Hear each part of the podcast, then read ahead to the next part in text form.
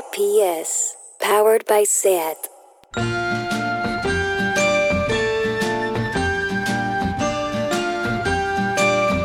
Ever since the day that you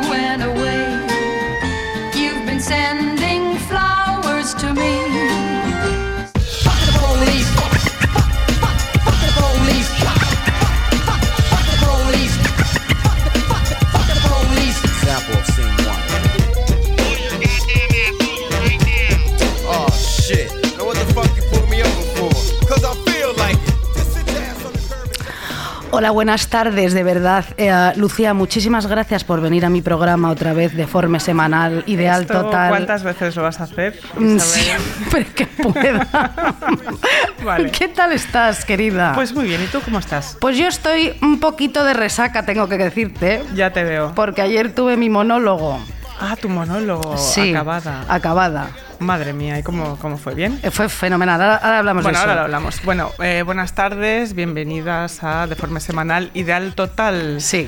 Nosotras queríamos empezar de otra manera, por supuesto, pero la situación obliga, así que fuck the police, así Sí, para qué empezar. fuerte, siempre. ¿eh? Muy bien. Claro que sí. Como básico, como básico. Por favor, eh, gente, cuidaos en la calle, Sí. que, que- sobre todo, más allá de todo, eh, nos hacéis sentir un poco mayores. Yo ahora me siento muy mayor. Veo a los chavales ahí de intifada y lo primero que pienso es de, pero por favor, eh, tu madre sabe dónde estás y tú estás cenando caliente eh, ahí en la calle. Anda, por favor. Eh, así que avisad a todo el mundo de que estáis bien en casita y nada, y esas cosas. Bueno, yo no me, yo no me siento mayor en absoluto. No, tú no, ya- eh, ya- ya te veo con la resaca que me traes. Bueno, vamos a ver, sí. ¿eh? No, cállate. Bueno, efectivamente, nada, eh, un poquito solo de promoción. Pues mira, Venga. la verdad es que estuve fantástica. Tengo que decir que está fatal que lo diga yo, pero estuve genial en acabada, Lucía Ligmaer. Sí. Y luego me cogí un pedo impresionante y me fui a bailar. Sí. Y luego le mandé un WhatsApp a Marc Giro a las 5 de la mañana, que esto es así, y ya tengo la idea de cómo vamos a acabar con los fascistas y los fachas. Los fascistas por un lado y los fachas por el Bueno, otro. todos juntos. Muy bien, muy bien, cuenta. Los vamos a succionar este Ajá. tema de priva Ajá. con el Satisfyer, Lucía. Muy ¿Qué te parece? Muy bien. ¿Sabes los cazafantasmas, el, el, el ese aparato? ¿Tú Sí. sabes la fuerza centrifugadora que tiene eso, querida? Bueno, nos los cargamos a todo. Y también he pensado que no solo a los fascistas, sino, fíjate, toda esta gente que vive como tranquilamente, como que convive con la regresión fenomenal, ¿sabes? Como que no le ha venido de sorpresa. Como, hola, buenas tardes, señor Facha, ¿quiere usted un caramelito, por favor, de menta? Sí, por supuesto, por favor. Y como Pablo Motos que lleva a Santiago Abascal al Madre hormiguero. mía, sí, sí, sí, ¿Eh? esa gente, Pero esa ¿cómo gente. te atreves, señor vigoréxico, loco, a llevar a tu programa ese- tío? ¿Quién viene a divertirse al hormiguero? Tu puta madre vais a Perdón, ¿eh? Es verdad, No, tienes toda la razón. qué horror. Fuera, fuera. Además, este, este, es como el- este fascismo, ¿no? De, supuestamente de baja intensidad. ¿De Sí, dónde sí. sale? Venga ya, a vuestra casa. Estos, eh, los equidistantes, ¿no? Oh, Eh, oh, que, oh. más- Yo no libertad sé. de expresión para todos, pero ¿qué estás? Cállate, Está todo sí. súper- Bueno, fíjate, eh, yo en el AVE eh, venía... ¿Sí? Fíjate, fíjate lo que te voy a decir, qué cosa. Yo ahora mismo estoy leyendo las cartas luteranas de Pasolini. Ajá. Fíjate, fíjate, qué bien. Pues mira, pues sí, me lo, me lo estoy leyendo. Y claro, por eso estoy como de un antifascista más allá de lo normal. Y entonces, eh, después de, de medio leerme el libro, estoy un poco de resaca, me he puesto un documental que yo quiero desde aquí eh, aconsejar a todo el mundo Por de favor. Pasolini, que es un documental que se llama, espérate, Encuesta sobre el amor, Ajá. que es el propio Pasolini, eh, cámara en mano, entrevistando a los italianos de provincias del norte y del sur, con la intención de reflejar la mentalidad italiana con respecto a la sexualidad y a las relaciones amorosas en 1963. Esto tú te lo pones en el ave de resaca.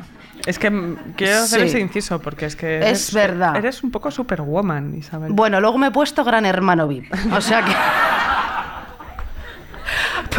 Para bajarlo. Para bajarlo. Yo lo que, lo que quería decirte es que en 1963 todos estos italianos que contestaban a estas preguntas eh, eran muy pudorosos y muy recatados, muy machista, todo, Ya, la Italia ya. del año 63. Sí. y que mm, no ha cambiado mucho la historia, ¿sabes lo que te No, digo? claro que no, claro que no. Respecto a donde nosotras ahora vivimos, que no sé si se puede decir eh, mm, el- mm, Cataluña, España, el Estado, no sé qué, como cómo tú lo quieras, digo. como bueno, tú quieras, dilo como quieras. Bueno, pues eso. Mientras no eh, digas las vascongadas, yo creo que Ah, el pues ya está, pues eso. es bastante aceptable. Pues que se, eh, se- se sigue asemejando, ¿no? Del 63 ahora en el 2000. ¿Qué estamos? ¿En el 2017? ¿2019? sí, pues eso. Todo Así fatal. vivimos, así vivimos en Deforme Semanal, con estas incertidumbres de año. Eh, pues sabes que yo eh, vi Sí. una expo el otro día. Sí. eh, esto es improvisando, pero es que es así. eh, Sí. Una expo sobre los años 60 en Reino Unido y me parecía también muy interesante porque va directamente con lo que tú dices, porque la manera en la que nosotros hemos pensado gráficamente los años 60 Sí. es Michael Caine, Sí. ¿sabes? Así con su cigarrillo, Birth of the Cool, todo como los Beatles, todo Sí. el mundo como una imagen del- de la Inglaterra en este, en este caso, de los años 60. Y te muestra unas fotografías donde la gente está como que se toca y hay más carne y la gente tira las cosas, hay basura por todas partes, como la realidad un poco, ¿no? Sí, sí. Un poco la realidad de los años 60. Y Los no años es- 60 capaces de lo mejor y de lo peor, querida, ¿no? Totalmente. Bueno, muy totalmente. bien, sí. Bueno, eh, vamos a empezar un poco con el concepto de hoy, porque nosotras tenemos un concepto cada vez que hacemos este programa, aunque no lo parezca. No, y luego no Luego- hablamos nada de eso, pero bueno, es la igual. excusa, es el señuelo, sí. totalmente. Que es Lester, que Sí. es un personaje de Casino, eh, la película de Scorsese con Robert De Niro y Sharon Stone. La gran Ginger, no sé si la recordáis, que toma martinis en una pista de tenis, que yo creo que nuestro retiro debería ser ese. La. Costa Brava tuyo. Sí, con los martinis en la pista de tenis, ahí agitado, nos. Gordas como dos truños bebiendo gintoncitos fresquitos con gota. Con Es gota sí, también. fatal. sí. Bueno, Eh, y Ginger, que lo tiene todo, ¿no? Porque está casada con un hombre que la adora, eh, es bella, es rubia, eh, tiene todas las aspiraciones de una mujer que todavía no es consciente de lo que el patriarcado hace con ella. Pero Ginger tiene un súper defecto, un defecto Mm. Enorme, que es que está enamorada de Lester, que es James Woods en la película, un pringado, una rata de cloaca Sí, absoluta sí. que la chulea, pero ella está enamorada de él, ella está enamorada de Lester. Y no olvida, eh, y nunca le olvida, porque Ginger con Lester es mucho más desgraciado que con cualquier otra persona. Entonces a veces una está así, ¿no? Como que quiere ser desgraciada, ¿no? O sea, Mm. como cuánto- cuántos recuerdos de repente vienen, bueno, vienen a mi todas mente? las que estamos aquí sabemos perfectamente de lo que Sabemos estamos hablando. de lo ¿no? que se habla. Porque Lester es un personaje que te Sí, puede. ¿no? te Es puede. Este personaje que te puede, que te destroza, que te deja tirada en un parking, ¿no? Como a Ginger. O que cuando te quiere camelar otra vez te dice cosas eh, como. Eh, la primera vez que te vi supe que eras tú. ¿Qué cojones es esta frase? Sí, sí, sí. No quiere sí, decir nada sí. esto. Nada. Sí, ¿sabes? además es, estos... Frase comodín de mierda. Sí, estos Lester Sí. es gente como que no expresa mucho sus sentimientos, ¿sabes lo que te digo? Entonces te da, no te da, y Mm. eso agarra ahí que te mueres, ¿sabes lo que te digo? Entonces, una mínima caricia, Lucía, una mínima sonrisa de Lester, un mínimo cumplido, ¿sabes lo que te digo? Y tú te aferras a eso como si fuera dinero, dinero, dinero, ¿a que sí? Y estás ya pillada forever. Entonces, vamos a ver. Sí, eso es así. Pero, pero ojo, ¿eh? Porque Sí. ella no se pirra por él porque sea o guapo, ¿no? No. O sea, eh, que no lo es, que, o, o por listo, que a veces parece, no, es que es muy... li-". No, tampoco es listo. Tampoco No es listo. Es, lo que pasa es que ella es una yonki del amor. O sea, ella es muy... es- necesita que alguien la trate mal. Sí. Es un poco así. Entonces, y, y sobre todo, y, y él, en cambio, lo que le pasa es que como ella es la persona más guay del universo, pues eso, le gusta, está guay, la voy a tratar mal. Es, es horroroso. es un círculo de mierda. Sí, no, la verdad es que los Lester además efectivamente no es gente muy inteligente. Nunca. Es gente como muy normal. Sí. Como que cena pollo empanado de repente, ¿sabes lo que te Sí, digo? sí, gustos ¿Sabes? absurdos, sí. Y como que no está pendiente de las entradas de los teatros del canal a ver cuándo viene Angélica Lee de la masturbarse otra vez, ¿verdad? Allí. Que eso. Él no está pendiente de esas cosas. No, no, Bueno, no, no, eso no le interesa. a nada. Angélica la adoro, por favor. o sea, favor, esta favor. señora maravillosa que se masturbe allí todo lo Todo que lo que quiera. ella necesita. Bueno, Vamos a ver, los Lester, fe- efectivamente, que es un mal que nos ha traído a la Tierra a las mujeres, es gente, efectivamente, con la que mm, mantienes relaciones sexuales como, como, co- bueno, que, que follas vivas, ¿sabes? Que, que, que- Sí. que- todo tiembla, ¿no? Que, que ya Sí, no hay sí, muebles en la habitación, que te has follado también, es una cosa que te... te- vale. También, sí, sí, sí. Bueno, entonces es con alguien con el que el deseo te recorre el cuerpo. Entero. ¿Sabes lo que te digo? Que es como un pecado, su tacto, su olor, su cuerpo. Es como levantarte a las 4 de la mañana y ponerte ciega de salchichón, algo así, ¿sabes lo que te digo? O de leche condensada, o de mojar el salchichón en leche condensada. Es una cosa así.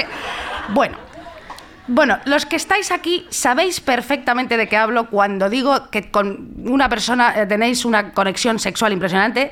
Los que habéis venido aquí con vuestra pareja sabéis perfectamente que no es con vuestra pareja con quien tenéis No es, esta no es. química sexual, porque esto que pasa una o dos veces en la vida, eh, ¿verdad? Sí, sí, sí, sí. Lucía Ligmaer. Sí, yo no estaba, estaba recordando. Sí, y con esta gente Lester, tú no tienes un proyecto de vida, ¿Qué tú no construyes una vida. Que vas a tener un proyecto con Lester. Porque, no. porque, ¿Por qué? Pues porque, claro, cuando ya se acaba la pasión, tú te das cuenta que con este tío no te llevabas bien, eras absolutamente incompatibles. Totalmente, nada que ver. ¿eh? Era un tío como que veía el hormiguero, por ejemplo, o sea, que no.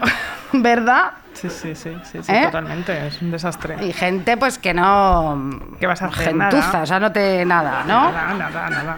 Es como le quieres, le detestas, le quieres, le detestas, nada más. ¿no? Albert Rivera, fíjate lo que te digo, tiene un poco pinta del Lester, te lo digo, ¿eh? Sí que tiene, sí. Del ser el Lester de alguien. Pobrecilla Malú, te lo juro. Ya. Pero yo creo que dentro de unos años, esto, os acordaos de, este momento, porque alguien va a entrar a, un gran hermano VIP, Sí. uno de ellos dos. ¿Tú crees? Sí. Y va a ser increíble. Porque lo va a alargar todo. Todo. Acordaos, ¿eh? Oye, Lucía, Dime. Albert Rivera, que es una persona que yo detesto, sinceramente, se ha metido muchísimo con nuestra Cristina Morales. Sí, sí, sí, este tema es... Yo nunca pensé que hablaríamos de algo así, fíjate. Ah, o sea, vivimos en un momento Sí. eh, social y político que yo nunca pensé que íbamos a estar hablando de, ¿De que? Albert Rivera ha tuiteado Ah, sí. sobre el derecho de, de Cristina Morales o no a gastarse el- los 20.000 euros que le han tocado el Premio Nacional de Narrativa eh, como le dé la gana. Sí. Mira, Cristina Morales la tuvimos a nosotras en Deforme Semanal, que la entrevistamos y nos quedamos flipando. Flipando. Yo todavía- Porque, porque ella vive. mm, ¿Cómo explicarlo? O sea, ella ni siquiera es que es antisistema. Es que, o sea, no sé. ¿Cómo, ¿Qué- cómo No, vive? no. Bueno, como le da la gana. me da la gana, eso por supuesto, y la Pero- adoramos y la queremos. Eh, eh, Yo tengo, yo recuerdo un momento Sí. que en la entrevista que bueno, ella estaba hablando de su libro y del lenguaje y ella tenía muchísimas cosas muy interesantes que decir al respecto. Pero claro, al principio de todo no pillaba los chistes del inicio porque no, no tiene, evidentemente no tiene Internet, no tiene internet, no tiene Netflix, entonces la mitad de los chistes sobre series o no sé qué o lo- la última movida política no, no, no los pillaba, entonces no entendía nada. Y a partir de eso nos desconcertó muchísimo. Sí. Estábamos hablando con ella y la entrevista iba, bueno, como iba bien. Sí, muy bien. Pero a mí me hizo mucha gracia Isabel que Sí. hubo un momento que tú tuviste un, un acto brillante de, de preguntarle. Sí, sí, es que me acuerdo todos los días desde que ha ganado Cristina Morales el, el premio que estábamos hablando y de la monarquía, de tal, cual. Y tú de repente le dices, oye Cristina, pero tú, entonces, ¿tú haces facturas? Claro, ¿no? Eh, Tú eres autónoma claro que sí, Claro, joder. eh, y dijo, no he hecho una factura en mi vida. Y, pero que me pareció fabuloso. sí, ya, sí, y ahora que. Bueno, no sé. Bueno, ya no preguntamos. Mejor no preguntamos. No, pero el otro día una periodista te, te- te preguntó a ti. Sí. eh, ¿Qué es lo que te lo puedo decir? Sí, dilo, bueno, ya lo estoy diciendo. Ya lo está, ya estamos, ahí- ya siempre estamos ahí. es lo mismo. Ya estamos ahí. ¿Qué te preguntas después? Yo ya. Ella te preguntó, eh, eh, no me acuerdo, ¿qué te preguntó? Dilo, dilo tú. Nada, me escribió para preguntarme si.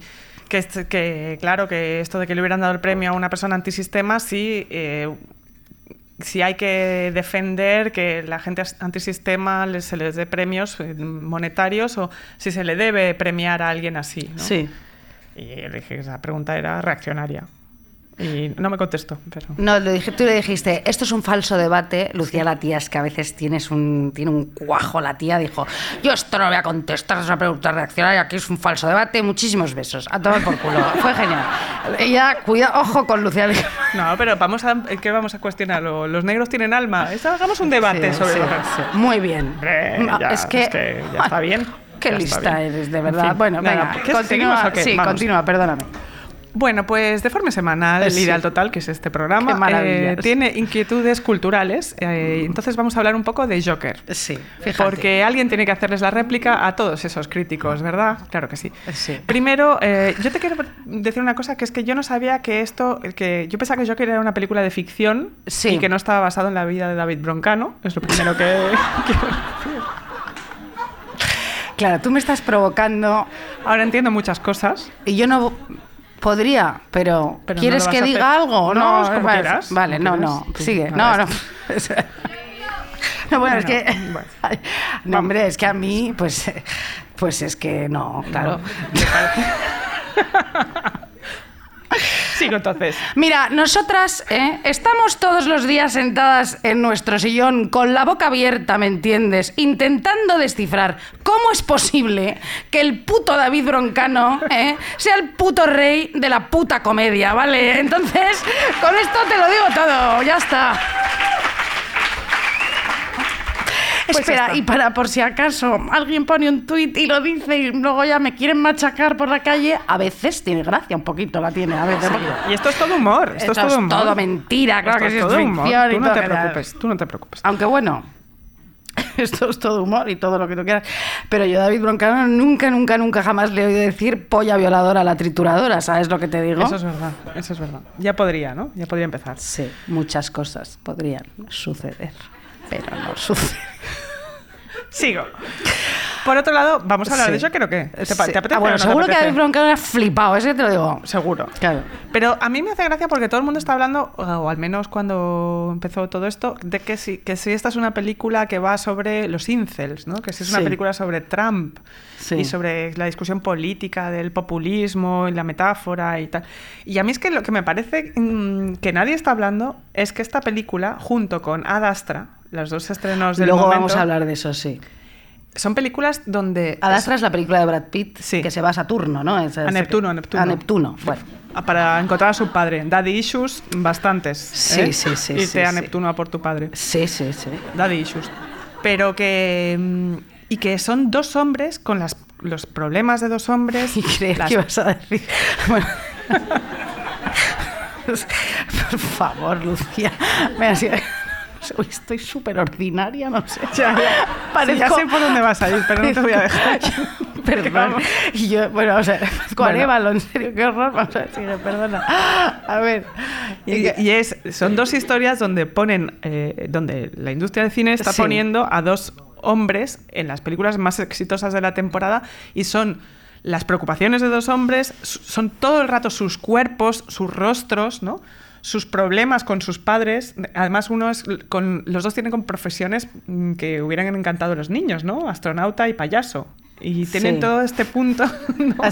Claro. Ajá. Bueno. Pues dos nada. arquetipos. Dos, arquetipos. eh, sí, dos sí. seres Mejor astronauta, ¿no? Que payaso también te digo que bueno, bueno, bueno. Y es un poco la idea del patriarca, ¿no? Ir a buscar al patriarca. Los dos van a buscar a su papá. Los dos van a buscar a su papá. Bueno, Simplemente quería decir eso yo. ¿a ti te ha gustado Joker? A mí me ha gustado, yo que sé. A mí también me ha gustado muchísimo Joker, tengo que decir. eh, bueno, tengo que decir que, claro, siempre me, debato porque me gustan películas que luego le gustan a estos plastas, ¿sabes? Que te digo que van poniendo en Twitter todo esto, ¿no? ¿No? Por ejemplo, como con la última de Tarantino, ¿no? Sí. Qué gran homenaje al cine, qué gran carta de amor al celuloide. Todavía sigo desgranando las capas y capas de la película. Soy el único que he encontrado todas las referencias ocultas. Mira. Bueno, Cuanto más la pienso, más me gusta, más me gusta. más me gusta. Bueno, sí, entonces luego también con Joker lo mismo. Qué gran ejercicio actoral. Joaquín Sí. Fénix, ¿no? Fantástico. Pero, sí que es cierto que una puede despojarse de toda esa gente, ¿no? Bueno, Y que no. ¿A, a ti te gusta? No, sí, me, ha- me ha gustado, me ha gustado muchísimo Joker. Y además es que este tío, quiero decir, Joaquín Fénix, ya después de esto, tío, jubilate, ¿sabes? Vete con Rooney Mara a un huerto ecológico de esos, con crocs, y te plantas cherries ya y te, te quedas tan ancho porque ya lo has demostrado absolutamente todo, ¿no? Totalmente. No tienes nada que, na- nada que demostrar. Bueno, entonces, mm, sí, pues, Pues- eso, que me ha gustado. A mí lo que pa- También yo te lo digo que- una, te digo una cosa, perdóname. Dime. Todos estos fans, eh, los de Tarantino, el Joker, no sé cuántos, este año todo el día celebrando, ¿eh? Porque claro, eh, van a estrenar la nueva película de Breaking Bad, que ya están flipando, Ya están ¿sabes? enloquecidos. Y creo que están diciendo no sé qué de The Wire del año que viene. Madre o mía. sea, chuletón y copazos todos los días, porque vamos, un año entero. están alucinados. Sí, sí, es que es la vuelta, ¿no? Del, del hombre, del hombre a la tele y a la película. Pues y nunca se fueron, Nunca se fueron. eso también verdad, pero... No, pero hubo como un momento de parecía que. ah, no, no, aquí están. aquí están. Sí, sí, bueno. Pero al menos en Joker hay una cosa que es que hay, hay mujeres, hay mujeres importantes. bueno, una madre tal, bueno, pero es que nada, Astra, tú que la has visto también. Sí, Yo creo que Liv Tyler, que sale, ¿no? Que sale ahí un momento. sí. Ella la- debía estar interpretando el papel y de repente dice, yo esto lo he hecho antes. ¿no? Sí, sí, sí. ¿No? Hay un astronauta que se va en un cohete. Sí. Me suena, me quiere sonar, me quiere sonar. Esto es. ¡Coño, Armageddon! Yo esto ya lo he hecho. Hollywood Como, pero es muy favor. de eso. De que eh, eh, una persona que ya la tienen identificada con un papel un personaje es una y otra vez, una y otra vez, una y otra vez, ¿no? Sí, pero ahora tiene menos papel y solo hace bye bye. O sea, no, no Sí, existe ella. Solo hace bye bye, es verdad. No, hace nada. No, no habla mucho. Luego ¿no? sale otra que cuando va al segundo o tercer planeta es, es una que se supone que, bueno, que está en un planeta en extinción y es una señora. Siempre hay en las películas estas de- del espacio una mujer asiática vestida de cos, ¿no? Que te. que dice vamos a, vamos a morir pronto y se va. Eso pasa siempre. Vestida de cos. Sí, Fíjate. Ay, sí. Bueno, bueno, muy bien. Pues vale. Vamos a ver. La cosa, fíjate, lo que te digo es que Brad Pitt, eh, Brad Pitt, es un ser humano en esta película que a mí me cae gordo en esta película. ¿eh? Porque mira, hay muchísimo primer plano en la peli. Y fíjate que tengo que decirte que ese tío, eh, bueno, no sé decir, no sé si es buen actor o no es buen actor, la verdad, no, Ya. no, no lo sé, pero en esa película no lo salva bien. No, porque tiene presencia, ¿no? Tiene mucha Pero- presencia, pero esas caras que pone él siempre, ¿sabes? Como, ¿no? A veces con la mandíbula así como para adelante, que no sé, bueno, no sé. No, no es una- un actor que, que te lleve una peli él solo. Tú imagínate poner a Matthew McConaughey ahí, que es todo gesto, todo tal, no sé cuántos, igual un poco mejor, ¿no? Pero bueno, yo lo que te quería decir es que aquí hace el papel de un prototipo de señor, de un machirulo muy fuerte, que Ajá. a mí me pone mala, que te voy a explicar a ti, María Lucía, y a nuestro querido público. Por Vamos favor. a ver. Hay un tipo de hombre que cuando estás en un grupo de gente, ¿sabes lo que te digo? Y, eh, y, eh, y estás hablando sobre alguna cuestión, estos hombres se muestran distantes, observadores, no participan, no toman partido. Y tú puedes pensar, que esta actitud discreta, ¿no? como si nos estuviera evaluando a todos, al principio puede ser enigmática y misteriosa y te produce respeto e infunde un extraño encantamiento sobre ti. Me estoy un poco enrollando, pero ya, No ya voy. nada, está bien. Mientras Eh, no me destroces el hombro. Perdona, Mm. ¿no? Encantamiento sobre ti y sobre el resto. Y entonces empiezas a pensar, qué personalidad, ¿no? Pues está el tío como evaluando. "Mm, sí, bien, bueno, ahora nos va a soltar la de Dios. Pero no. Este tipo de tío mm, que no abre el pico, ¿eh? ¿sabes lo que te digo? Es un hombre que no se pringa, que ni siquiera es equidistante. Es un tipo ramplón, en realidad con pensamientos e inanes y pueriles del tipo, si pesa más que un pollo, me la follo. Ya está. ¿Cómo te quedas? ¿Cómo te quedas? No sé, qué horror. Mira, yo, lo Yo que creo- Es estos que, que tú crees que, que tal, pero que no. Ya, ya, ya, ya. ¿Sabes? Sí, sí, sí. Es verdad. Además, siempre hace. Siempre el, el héroe americano tiene este rollo de que nunca, nunca sabes lo que va a hacer. Porque su cara no dice nada, ¿no? Pues porque son la nada. Son la nada. Son la nada. Bueno, vamos a poner la primera canción Vamos allá. de nuestro programa musical, porque esto es un programa musical. En Radio Sobre Primavera pf, nos encanta la música, ¿verdad? Nos, Nos chifla, flipa la de verdad. Bueno, muy bien.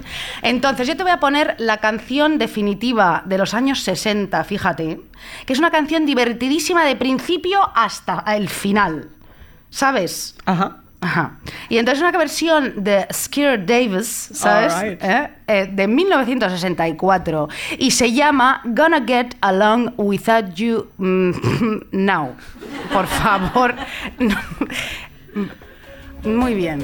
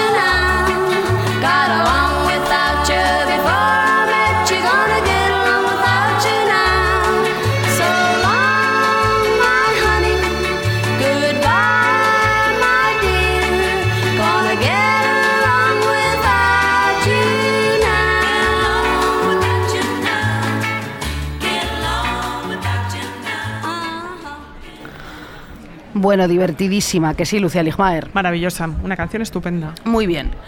Esta canción que habla del amor, fíjate, me viene al hilo, porque yo no sé si tú te has dado cuenta, público, querido eh, público, de que ya no hay comedias románticas en la cartelera. No existen las comedias románticas. No hay, no hay ninguna, no hay ninguna. Pero yo también, yo por ejemplo soy muy fan de las comedias románticas, de siempre. Sí. Sé que tú también. Sí. Lo que pasa es que, claro, mm, ¿cómo vamos a ir a ver comedias románticas si nos hemos convertido todos en unos cínicos de mierda, ¿no? Sí. Por un lado, que ya no quieren creer en el amor. Nadie, nadie cree en el amor. ya. Muy poca gente. Sí. Bueno. Además, ¿cómo vamos a ir a ver comedias románticas si hemos pasado por tres elecciones generales en seis meses? O sea, Tres. tres. Dos, hija mía. No, eh, que te crees tú eso, que van a ser tres. Ya verás, ya verás. Yo solo espero, te lo digo desde aquí, que en esas elecciones Íñigo Errejón no cate ni un solo voto. Eso es lo único que te digo. Ya está, bueno, pobrecillo. Muy bien. Bueno, vamos a ver. En este Dime. 2019, fíjate qué cosa más importante te voy a decir. ¿Tú sabes lo que pasa este año? ¿Qué pasa? Por favor, celebramos los 30 años de cuando Harry encontró a Sally. Fíjate lo que te digo. ¡Qué barbaridad! ¡Qué barbaridad! Y tú puedes pensar, me importa tres cojones, ¿verdad? Pues no. Es muy importante. ¿Y sabes por qué? ¿Por qué? Porque mira, es una de las pocas comedias románticas escritas por una mujer, Nora Ephron, que tú y yo idolatramos, adoramos, admiramos todo. Esto es muy importante. Esta peli escrita por una mujer que entiende a las mujeres, Lucia Lig- Ligmaer, Sí.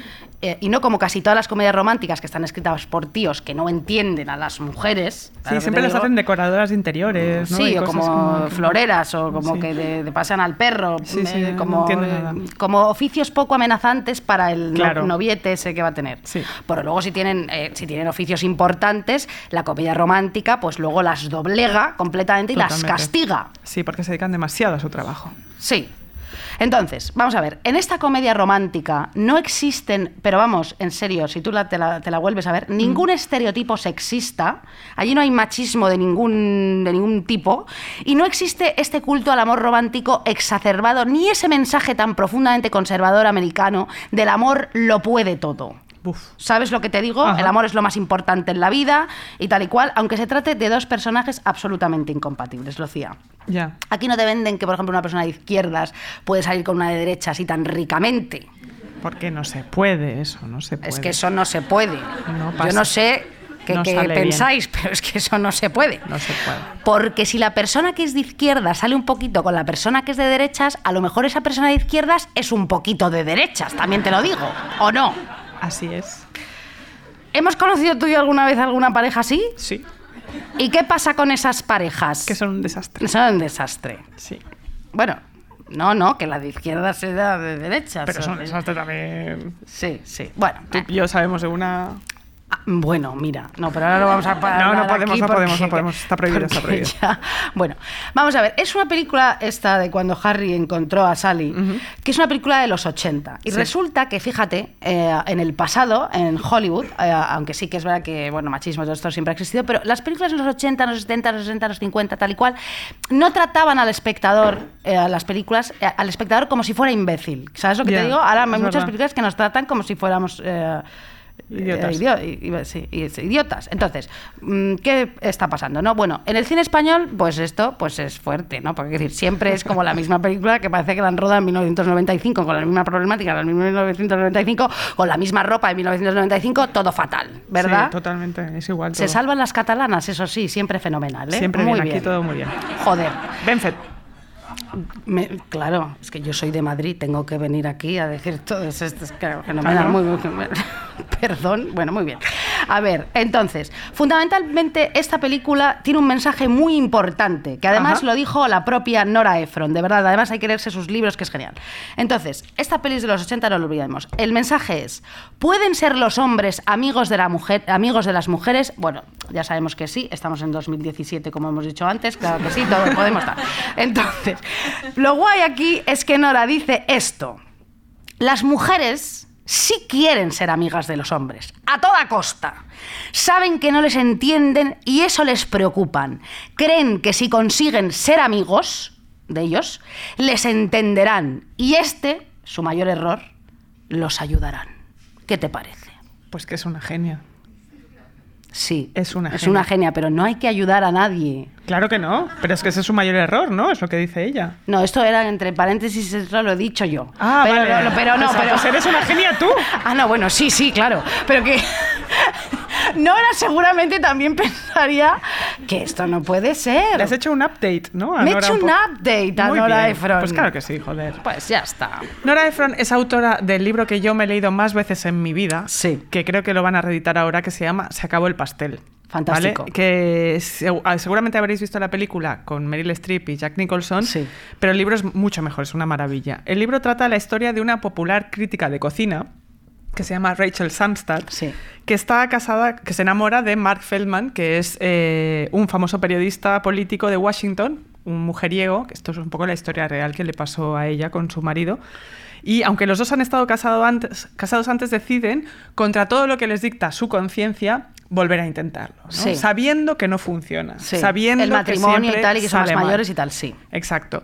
Entonces la novela, que es una clara autobiografía, eh, cuenta como Mark, que no es otro que su marido Carl Bernstein, uno de los dos reporteros famosos por haber investigado el caso, el escándalo de Watergate, le es infiel con la mujer de un embajador que es Telma, Telma Rice, que es muy alta, Sí. y muchas veces. El libro fue un super bestseller que mezcla eh, esta historia con algunas recetas de cocina de la, de la protagonista. Sí. Y ella a mí me interesa mucho porque ella se vengó mucho con este libro, Sí. ¿vale? Porque ellos eran la pareja dorada de los años 70 eh, en Estados Unidos. Y es gracioso también que ella todo el rato cuenta como ella no encaja en el sistema político de Washington, que ella no acaba de, de estar bien allí y que siempre dijo que ella no sabía quién era eh, Garganta Profunda en el caso Watergate. No, sí, sí que lo adivinó. ¿Ah, sí? Yo sé más de ella que tú, por lo que parece. Sí, sí, lo adivinó. Qué maravilla. Lo adivinó no porque su marido se lo dijera, Sí. sino porque le decía como una expresión con las dos primeras, eh, creo que era my friend o no sé cuántos. Sí, eh, Mark- él se llamaba Mark Felt, ¿no? Sí, El pues eso, ella lo adivinó. Qué tío. Y lo iba diciendo por a todo todas el mundo, partes para bien hecho, para joderle, al marido. claro que sí. sí. Yo lo que más recuerdo de la escena del libro, que es una cosa que, que me encantó, es que salen también en, el- en la peli, pero en el libro es muchísimo mejor. que es que hay un momento dado cuando ellos ya están intentando reconciliarse y van y vienen y tal, que están cenando en casa de unos amigos y, eh, y que ella se da cuenta que por más que vuelva con él y le perdone, algo está totalmente roto, ¿no? Entonces están cenando con su marido y unos amigos y ella se está emborrachando, así se está tomando, poniendo bien de vino blanco, ¿no? Sí. Y, y entonces le mira y él dice estupideces y ella piensa, mira que dices tonterías y yo te sigo queriendo, ¿no? Pero realmente dices muchas estupideces, me estás poniendo muy nerviosa, ¿no? Entonces ella había hecho un pastel de limón y dice, ay, bueno, si le tiro el pastel de limón, eh, nunca me querrá, ¿no? Pero dice, ah, pero ya no me quiere. Con lo cual, si quiero, le puedo tirar el pastel de limón. Y eso es lo que hace. Me encanta. Sí. Me encanta. me encanta esa escena. No, la película está guay, de verdad, se acaba el pastel, ¿eh? Me, Sí. me- me gusta muchísimo. Bueno, no eras genial, genial, genial. Bueno. eh, fíjate, vamos a seguir un poquito más con esto. Eh, hay un documental de Jacob Bernstein, que es su hijo, en la HBO, sobre, sobre toda esta historia y sobre Nora Ephron, que además, bueno, muchos periodistas la comparaban con la Woody Allen, eh, mujer, que, que, oye, Pesados. la Woody Allen, ¿no? Bueno. bueno, entonces, en su libro El cuello no engaña, ella te da una serie de consejos para la vida muy importantes, ¿vale? Que yo eh, también, pues os los voy a decir porque estoy aquí y, lo- y me da la gana, los, los voy a decir. Vamos a ver. Son estos. No existen los secretos. Para empezar, Lucía, ¿qué te parece? Que es verdad. Muy bien. La gente es solo de una manera. No intentemos cambiarla. Bueno, esto es súper. Esto es fuerte. Si solo una tercera parte de tu ropa es un error, vas ganando el juego. Muy bien. Yo voy perdiendo el Yo juego. estoy súper jodida. Sí. sí. Porque tú y yo mira que vamos a cos como las japonesas, hija, No hay y no hay manera, manera. no La hay verdad manera. que, bueno. No hay manera. Da propinas desmesuradas. Bueno, está Nunca bien. se sabe. Muy bien. Claro. Cuando alguien te dice nuestra amistad es más importante que esto, ten cuidado. Casi nunca es cierto. Buah. Buah, qué miedo, ¿no? Qué miedo. Ya. ¿Eso te, te ha pasado alguna vez? ¿Alguien te ha dicho esto? Sí. Y que, y que luego fatal. Hija ¿no? de puta, Sí, no la a ver. Yo nunca te he dicho algo así. Nunca, ¿verdad? nunca. Claro que no. Bueno, vamos a ver. Haz copias de seguridad de los archivos. Buah. Eso, sí. estamos- yo estoy jodida en esto también. Yo ¿eh? también, yo también. Pero bueno. Yo ni siquiera sé hacer una copia de seguridad. bueno, vamos a ver.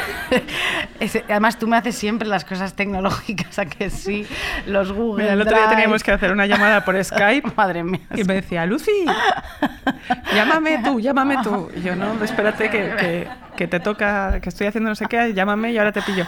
No, Luz, yo te espero. Yo no, yo, ¿no sabes hacer una llamada de Skype? No, no sé hacer una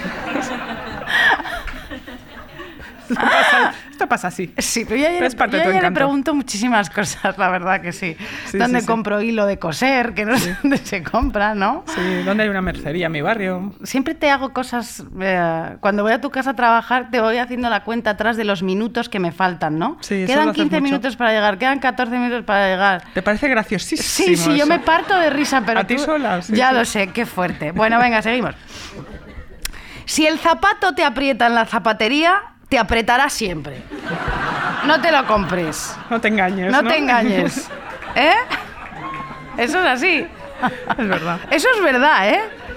Luego ellos te dicen, da- luego se da de sí, no sé qué, no.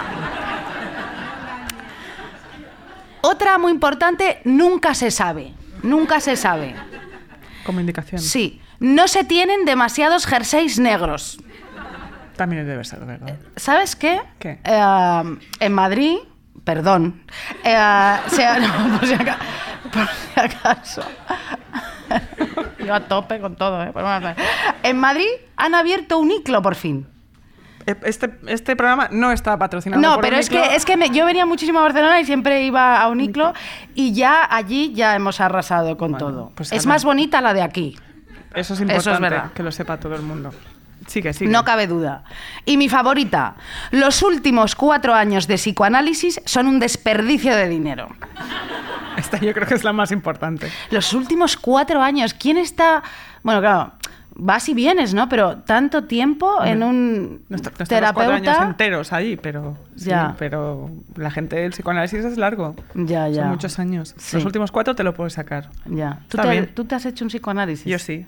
Ah, sí, ¿eh? Sí, imagínate cómo estaba antes. Pero tú yo siempre te veo fenomenal. Gracias, cariño. Pero si tú estás fenomenal, Pues imagínate. ya. En fin. Bueno, También dice Nora Ephron, eh, en un momento dado en el libro, enséñame a una mujer que llora ante las hojas de otoño que caen y te se- enseñaré a una auténtica gilipollas, que es una frase que a mí siempre me hace mucha gracia, no sé por qué. Es que sus frases siempre son graciosas. Es muy guay esta Es tía. muy graciosa, es, es un genio Nora Ephron. Eh, entre los consejos que daba, eh, hay uno sobre cómo acertar en un matrimonio, porque ella se casó tres veces. La última con Nick Pelosi, el guionista de Goodfellas, de Scorsese, que la adoraba. Es un hombre, el hombre Sí, de su vida. sí. Y ella siempre dijo que el secreto para un ba- buen matrimonio es casarte con un italiano. ¿Vale? fíjate. Lo cual, mira, Qué fácil, ¿no? si acierta, todo es ponerse. Sí. Eh, yo voy a presentar un poco una canción eh, que vamos a, de- de- que trata un poco del amor, el desamor, Sí. las relaciones sexuales, la empatía, la falta de empatía, la psicopatía, el deseo, que no es necesario estar enamorado para desear, que muchas veces estar en- cuando deseas y se enamoran de ti es mucho peor para el sexo. Bueno, un montón de cosas. O sea que que entre ya eh, I love you, but I don't need you de Momus. Muy bien.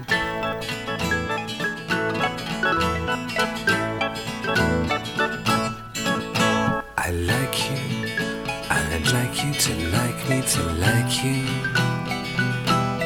But I don't need you, don't need you to want me to like you. Because if you didn't like me, I would still like you, you see. La la la. La la la. I lick you. I like you to like me to lick you. But I don't need you. Don't need you to like me to lick you.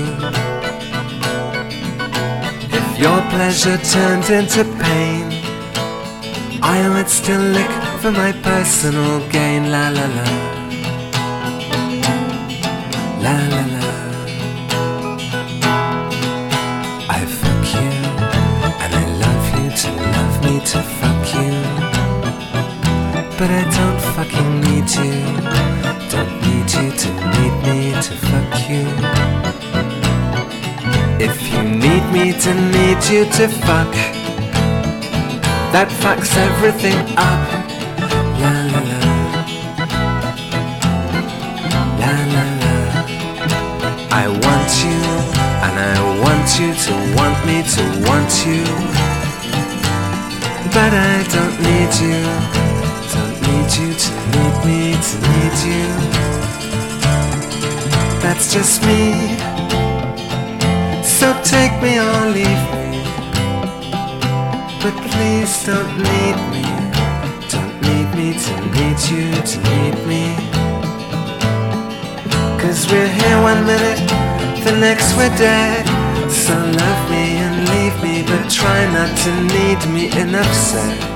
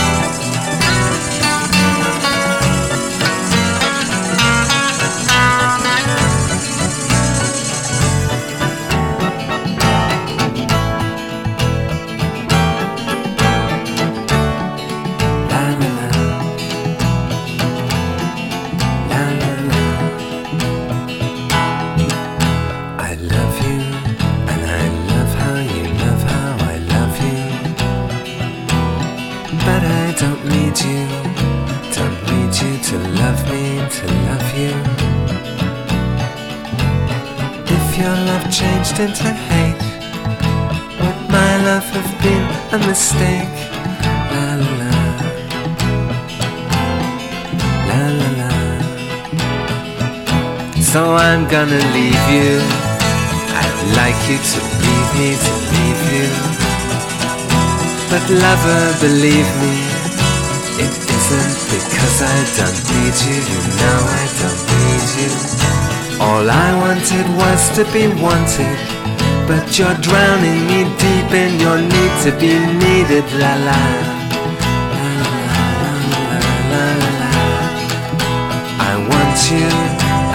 Want you to want me to want you. But I don't need you, don't need you to need me to need you. That's just me. So take me or leave me. But please don't need me. Don't need me to need you to need me.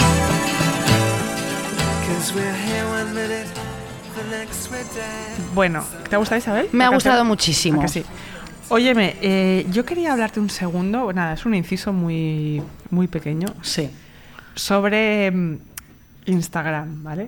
Sobre. ¿Tú te has dado cuenta que. Es que yo últimamente estoy flipando con cierta gente que está ligando por Instagram públicamente y que creen que no nos estamos dando cuenta. Ya. Siempre nos damos cuenta, ¿eh? Siempre nos damos cuenta. Y es muy evidente Sí. y yo tengo ganas de decir, bueno, no sé. Y eh, preguntarles. Lo está viendo todo el mundo, ¿sabes? ¿Cómo va la cosa, no? Claro, y haced algo o contádnoslo luego, no sé. Ya. Y luego de radicalmente de verdad ha pasado algo y entonces ya no se hablan. No se hablan, entonces ya nunca vuelven a hablar. Pero esto, hay un par de personas que tú y yo conocemos Sí. que lo estamos viendo cómo pasa. Sí, Y es un poco droga, sí. ¿no? Es un poco droga. Anticipamos todo. Además, si se yo anticipamos hasta las rupturas últimamente. Sí, sí, sí, sí, sí. Lo vemos por Instagram y digo, "Mm, lo van a dejar. Y luego lo dejan. Es verdad. Nada, Es era verdad. esta tontería. Pero. Bueno, esto. no, no, muy bien, es verdad. Bueno, Lucía Ligmaer, fíjate. En el programa anterior hablamos sobre la obsesión. Sí. Eh, y, y de la peli de De Palma, que se llamaba Obsesión, que aquí tradujeron a Fascinación, que tú has hecho los subtítulos, todo esto. Sí. Bueno, pues resulta, fíjate que es que se me quedó a mí en el tintero, que en la vida real, un director muy famoso y muy fan de Hitchcock, que a mí me gusta muchísimo, que se llama Peter Bogdanovich, ¿vale? Que es el director de, de Last Picture Show, eh, WhatsApp Duck con Barbara Streisand Sí. y, eh, y este Ryan O'Neill, que está buenísimo. Em. ¿Qué más? Eh, este. Luna no- Luna de lunas de papel, Mm. todas. Bueno, hay un documental en Filmin, ¿vale? Que te cuenta un poquito lo que yo te voy a contar. Porque vamos a ver, ah, espérate, que me he perdido completamente. Sí, vamos a ver. Este señor se casó con una modelo impresionante que se, llamaba, se llamaba Dorothy Stratton. Tuvo una historia de amor alucinante, ¿vale? Y entonces hizo una película que se llamaba Todos rieron, que es una película además con, con Audrey Hepburn, una película fantástica, una comedia romántica también de enredo, una de las primeras que además sale en Nueva York fenomenal y es un homenaje a Nueva York y toda esta cosa, ¿no? Además es una de las películas preferidas de Tarantino y de Wes Anderson. Pero la ha visto poca gente, ¿no? Sí, la ha visto poca gente. Yo la he visto. ¿Tú la has visto? Yo no la he visto, no. Pues, Pues ya tardas, jódete, ¿no? porque- no, no, no, en Filmin está. No, no está en Filmin. No está en Filmin. Me la he bajado. Te la pasaré. Cuidado. No, pero en Filmin sí. Eh, ya, la verdad que hay muchas eh, plataformas, pero esta película no está. Entonces, bueno, Muy bien. pues en Filmin está el, el documental de todo esto. Bueno, vamos a ver, lo que te quiero contar es que este señor rodó esta película. Puso a su mujer de protagonista en la película. Sí, Dorothy. Su- sí, Dorothy tenía un ex marido muy malo, una malísima persona, que antes de que se estrenara la película la mató Ajá. la mató. Y entonces, este señor lo pasó fatal, se empezó a hacer súper amigo de la hermana de ella, Bogdanovich. Bogdanovich, la hermana, que no es que fuese fea, pues la, ella es un pibón alucinante, sino era me- menos agraciada, ¿vale? Y estuvieron como tres años de colegas y tal, y se casó con ella. Qué fuerte. ¿Y qué hizo? ¿Qué hizo? La transformó en su hermana muerta, ¿vale? Se hizo un vértigo. Se hizo un vértigo y todo esto está contado y es una cosa impresionante. Ella se dejó convertir, ¿eh? Qué barbaridad. Sí, hacerse mechas, operarse de todo un poquito y siguen juntos. Qué barbaridad. Y todo el mundo hace como que no pasa nada. y pasa todo, ¿no? Ya te digo. Ya te digo Pero si es un pasa. historión esto, ¿no? Es un historión. Solo pasa en Hollywood. Solo pasa en Hollywood. Es, un, es perverso también, ¿eh? Hombre, que si es perverso, ¿me puedes explicar? Qué barbaridad. Qué barbaridad. Pues yo de esta historia. Un momento. Dime. Vamos a ver. ¿Qué? Sí. Nora Ephron decía Lucía Ligmaer Sí. que el amor siempre, siempre es nostalgia. Es decir, sales con tus padres una y otra vez, una y otra vez, una y otra vez, ¿vale? Entonces sup- supongo que esta reflexión vale para cuando ya has superado a tus padres, pues empiezas a salir con tu tío, con tu hermano, con Claro, tu amiga y claro. tal, y luego vuelves a salir con tu, tú y tu hermano una y otra vez, ¿entiendes lo que te digo? Sí. ¿Tú Bueno, qué más o menos, piensas? más o menos, ¿El amor o es menos. nostalgia? ¿Siempre salimos con un, tipo de gente que nos recuerda No, a algo? yo creo que no. Pero cla- claramente Peter sí, ¿no? Bueno, Peter flipa, o sea- Yo no sé, el resto cada uno Peter- sabrá un poco. Pero Peter- Peter, los últimos cuatro años los necesita, ¿eh? Los de psicoanálisis. Pero escucha, Peter, flipas, ¿eh? Peter. Peter, hay que hablarlo. Peter, hay que quedar y hablar de este tema. A mí, de todo esto que yo recuerdo que leí esta historia en, Sí. en el libro este de, de- de Peter Biskin, el de toros, Sí, de Moteros tranquilos, toros salvajes. Sí. No, Ah, sí. moteros salvajes. No, No. moteros tranquilos, Toros salvajes. toros salvajes, como las, Sí, sí, sí. como las películas. Easy Rider. Ya, ya, ¿sabes? ya, sí, Pues sí. Oye, guapa, ¿eh? No, ver, como eh, te veo que- No, que sí, que no.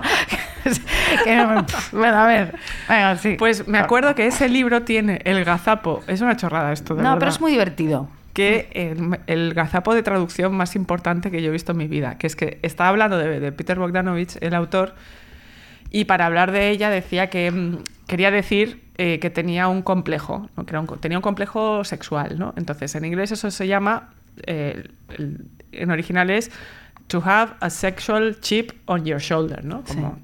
tienes ahí un complejo. El traductor lo tradujo como tenía un chip sexual en el hombro. Y yo cuando leí eso, no podía olvidarlo. No podía olvidarlo. Luego lo corrigieron y tal, está bien, pero qué maravilla. Pues O sea, sí. vi- Viva la persona que tradujo eso. Pues Nada, sí. esto sí. quería aportar, ¿qué te parece? Pues me parece muy bien, porque es, fuerte. guay. Bueno, voy a poner mi canción Venga. nueva. eh, mi, no, mi canción nueva no, mi segunda canción. Tu, tu próximo mi single. próximo single en solitario. Tengo un grupo que se llama Deforme Semanal. eh, no sé qué. Bueno, no, ya. Vamos a ver. Se llama eh, País Nublado y es del grupo Helado Negro que nos gusta tantos. Y entonces, esta, esta canción es una de esas canciones con letras que no tienen absolutamente ningún sentido, ¿no? Hay muchas eh, canciones que tienen estas letras que no tienen ningún sentido, ¿no? Que no, que no, Que no lo tienen. No lo tienen. Y entonces siempre me ha admirado mucho eso de la gente que compone letras así como al tuntún, ¿no? Sí. Llueve a mares y tú nunca me coges el teléfono los martes, no sé, o algo así. Bueno, o sea, entonces, ah, bueno, me gusta más esto que gente como que canta con metáforas sin parar. No, no, claro. La reina de las metáforas es Malú, por otra parte, porque no, ayer mismo- tuve que hacer una cosa eh, de Malú y entonces vi, las letras y es una cosa. ¿Qué pero- dice? ¿Qué dice? Bueno, no es que ahora no me acuerdo, No te pero acuerdas, vale. es como esta gente afectada. Afectada. Muy afectada, carente de sencillez y naturalidad, recuérdalo. Sí. Hay mucha gente así. Muchísimo. Nuestro amigo es- no, lo- No, ya está, ¿no? Porque se puede ya decir más veces. Bueno, si algún día queremos salir Bueno, de aquí. ya, sí es verdad. Bueno, pues venga, que entre mi canción País Nublado, Helado Negro, por favor.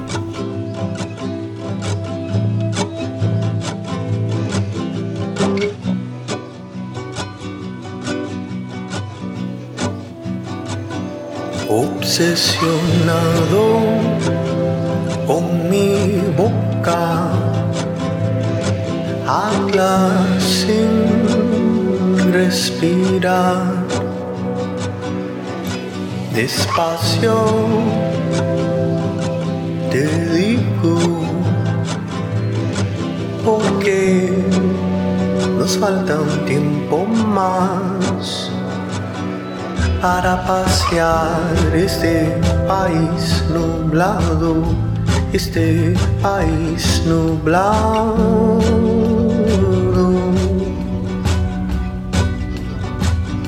Para pasear este país nublado, este país nublado.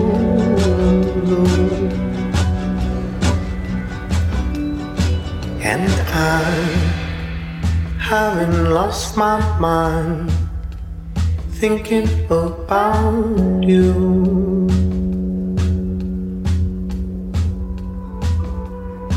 And I haven't lost my breath shouting all the things we're about to do.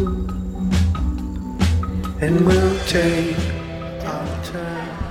Bueno, eh, antes de seguir y ya en el bloque final, como dice la gente profesional, eh, vamos a hacer una pequeña cuña publicitaria, ¿de acuerdo? Porque nosotras tenemos un show el 7 de noviembre en Madrid, en el Palacio de la Prensa, pero tenemos uno en Barcelona el 23 de enero en la Sala Apolo. Sí. Digo yo Venid, que venid, hay por que favor. venir, ¿no? Poco. Que vamos a pedirle, podemos decir a quién queremos pedirle de invitada que venga. A ver Sí, si creo que está sí. por aquí. No A sé si ver. está Rocío aquí. eh, que hay Rocío, un por man- favor, ¿estás aquí? ¿Puedes venir ¿Puedes el 23 venir? de enero El a la 23? ¿Sí? ¿Lo tienes libre? Sí, Perfecto. sí, sí. Ay, qué bien, hija mía. Pues nada. Pues tendremos de entonces- invitada a Rocío Quillaguamán que es- el 23 Ah, es de verdad, he dicho yo mal el apellido, qué mal. No pasa nada, Bueno, ya está. perdóname, Rocío. Ah, o sea, pues. que- vale, bueno. Vale, bueno, pues ya está, mira. qué bien, Estupendo. fenomenal.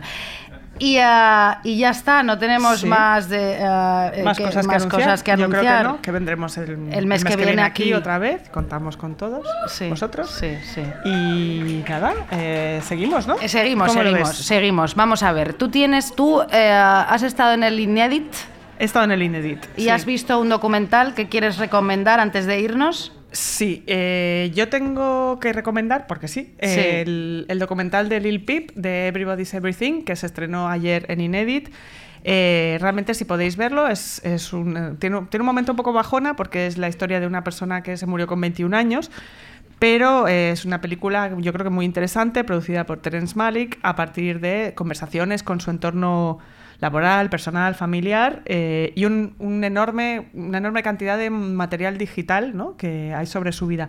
Y creo, a ver, Isa, ¿a ti qué te parece? Sí. Que eh, yo cuando lo estaba viendo, eh, hay una cuestión que, que se pone en juego en el documental, que es que la vida entera de este chaval está prácticamente filmada. Ya, Porque claro. está online entre los Facebook Lives que él hacía, las cosas en YouTube, cómo se grababa tocando, luego pues los Insta Lives también. eh, y, y es muy impresionante ver cómo hay toda una generación eh, que ya su vida está enteramente digitalizada y que cómo va a cambiar eso la manera que entendemos el cine y también los documentales y la manera de archivar y todo. Eso por un lado. Y luego que hay un, un tema que a mí me generó em, bastante, como mucha sorpresa por la, la distancia generacional que yo ya tengo con una persona que tiene ahora 20 años. es así. Ya sé que no lo parece, pero bueno. Y es que, eh, que realmente el, el nihilismo del personaje es un chico pues, muy atormentado, depresivo, pero, pero también muy creativo. Bueno, de hecho le han llamado mucho para, para que lo sepamos los, un poco los puretas, el Kurt Cobain de esta generación, etcétera. Ya. Pero sí, un poco la idea de una generación eh, cuyos referentes ya son digitales, eh, que, que con nuevos problemas emocionales y, y bueno, y que constantemente está esta idea de la, de la imagen reproducida, ¿no? Que solo existe la imagen digital reproducida que tú tienes delante. Nada existe fuera de la pantalla. eh, de la misma manera que nada existe fuera de tu realidad, ¿no? Esto me pareció súper interesante. Y que tu realidad es un poco la que tú elijas, la que tú quieres que sea, ¿no? Por ejemplo, yo no quiero que mi realidad tenga a Juan Soto Ibars en, en ella y ya está, y no lo tengo y no pasa nada, ¿sabes? Juan Soto Ibars Sí. es eh, enemigo nuestro. Bueno, no existe, ya está. Esto quería recomendar. Esto lo si quería recomendar. ver en el esta película está muy bien. Venga, pues yo también voy a recomendar así una cosa como de, como de um, estas cosas tu- tuyas nuestras, así como de snobs y redichas y todo. Venga, pues mira, eh, bueno, en Madrid en el Reina Sofía hay una, hay una exposición de Delfín Seyrig, que es una actriz maravillosa, que es, a ver, eh, películas como el año pasado en Marienbad, eh, El extraño, eh, esta de Buñuel, ¿cómo se llama? El extraño esto de la burguesía, ¿cómo se llama esto? Discreto El- eh, Sí, bueno, hay un montón de películas y tal, pero bueno, esto no es lo importante. Lo importante es que esta señora creó una especie de colectivo de mujeres que hacían vídeos, ¿vale? Sí. Y que se, fueron como unas cineastas, como no las dejaban dirigir en la post-nouvelle vague, eh, todos señores y todo esto, y las mujeres escribían solo papeles pues, de tías que, pues eso, ¿no? Que, no, que no molaban nada y tal. Estas tías empezaron con un, un colectivo de vídeo que se llamaba Las Insumusas y empezaron a grabar como cortos y largos interesantísimos hablando de cosas de mujeres. Súper, súper interesante. Y entonces tiene uno en, en- en el que hablan, eh, como, en el, como el aborto era ilegal en Francia en los años 70, pues te hablan de cómo abortar en casa sin que peligre un poco tu vida. Bueno, hicieron unos vídeos y tal. Entonces todos estos eh, directores de la Nouvelle Vague, como to- pues Chabrol, Luis Mal, no sé cuántos tal, eh, se metieron muchísimo con ellas y las pusieron a parir. Míralos, qué, ¿no? qué. Y ellas eran lo más. Hay un montón de cortos en YouTube y, uh, y en Vimeo y en todas partes. Y molan mucho las insumusas, las mejores de todas. Muy bien. De todas, es, mm, es de todas partes. De todas partes, muy bien. Y fíjate. Pues yo creo que con esto vamos eh, a ir terminando. ¿Qué te sí, parece? Me parece muy vamos bien. Vamos a acabar con la canción del Lil Pip muy eh, bien. para recordar un poco el documental y a las insumusas. Sí. Y espero que os lo hayáis pasado bien sí. y nos vemos el mes que viene. Eso Muchas es. gracias. Gracias a todos.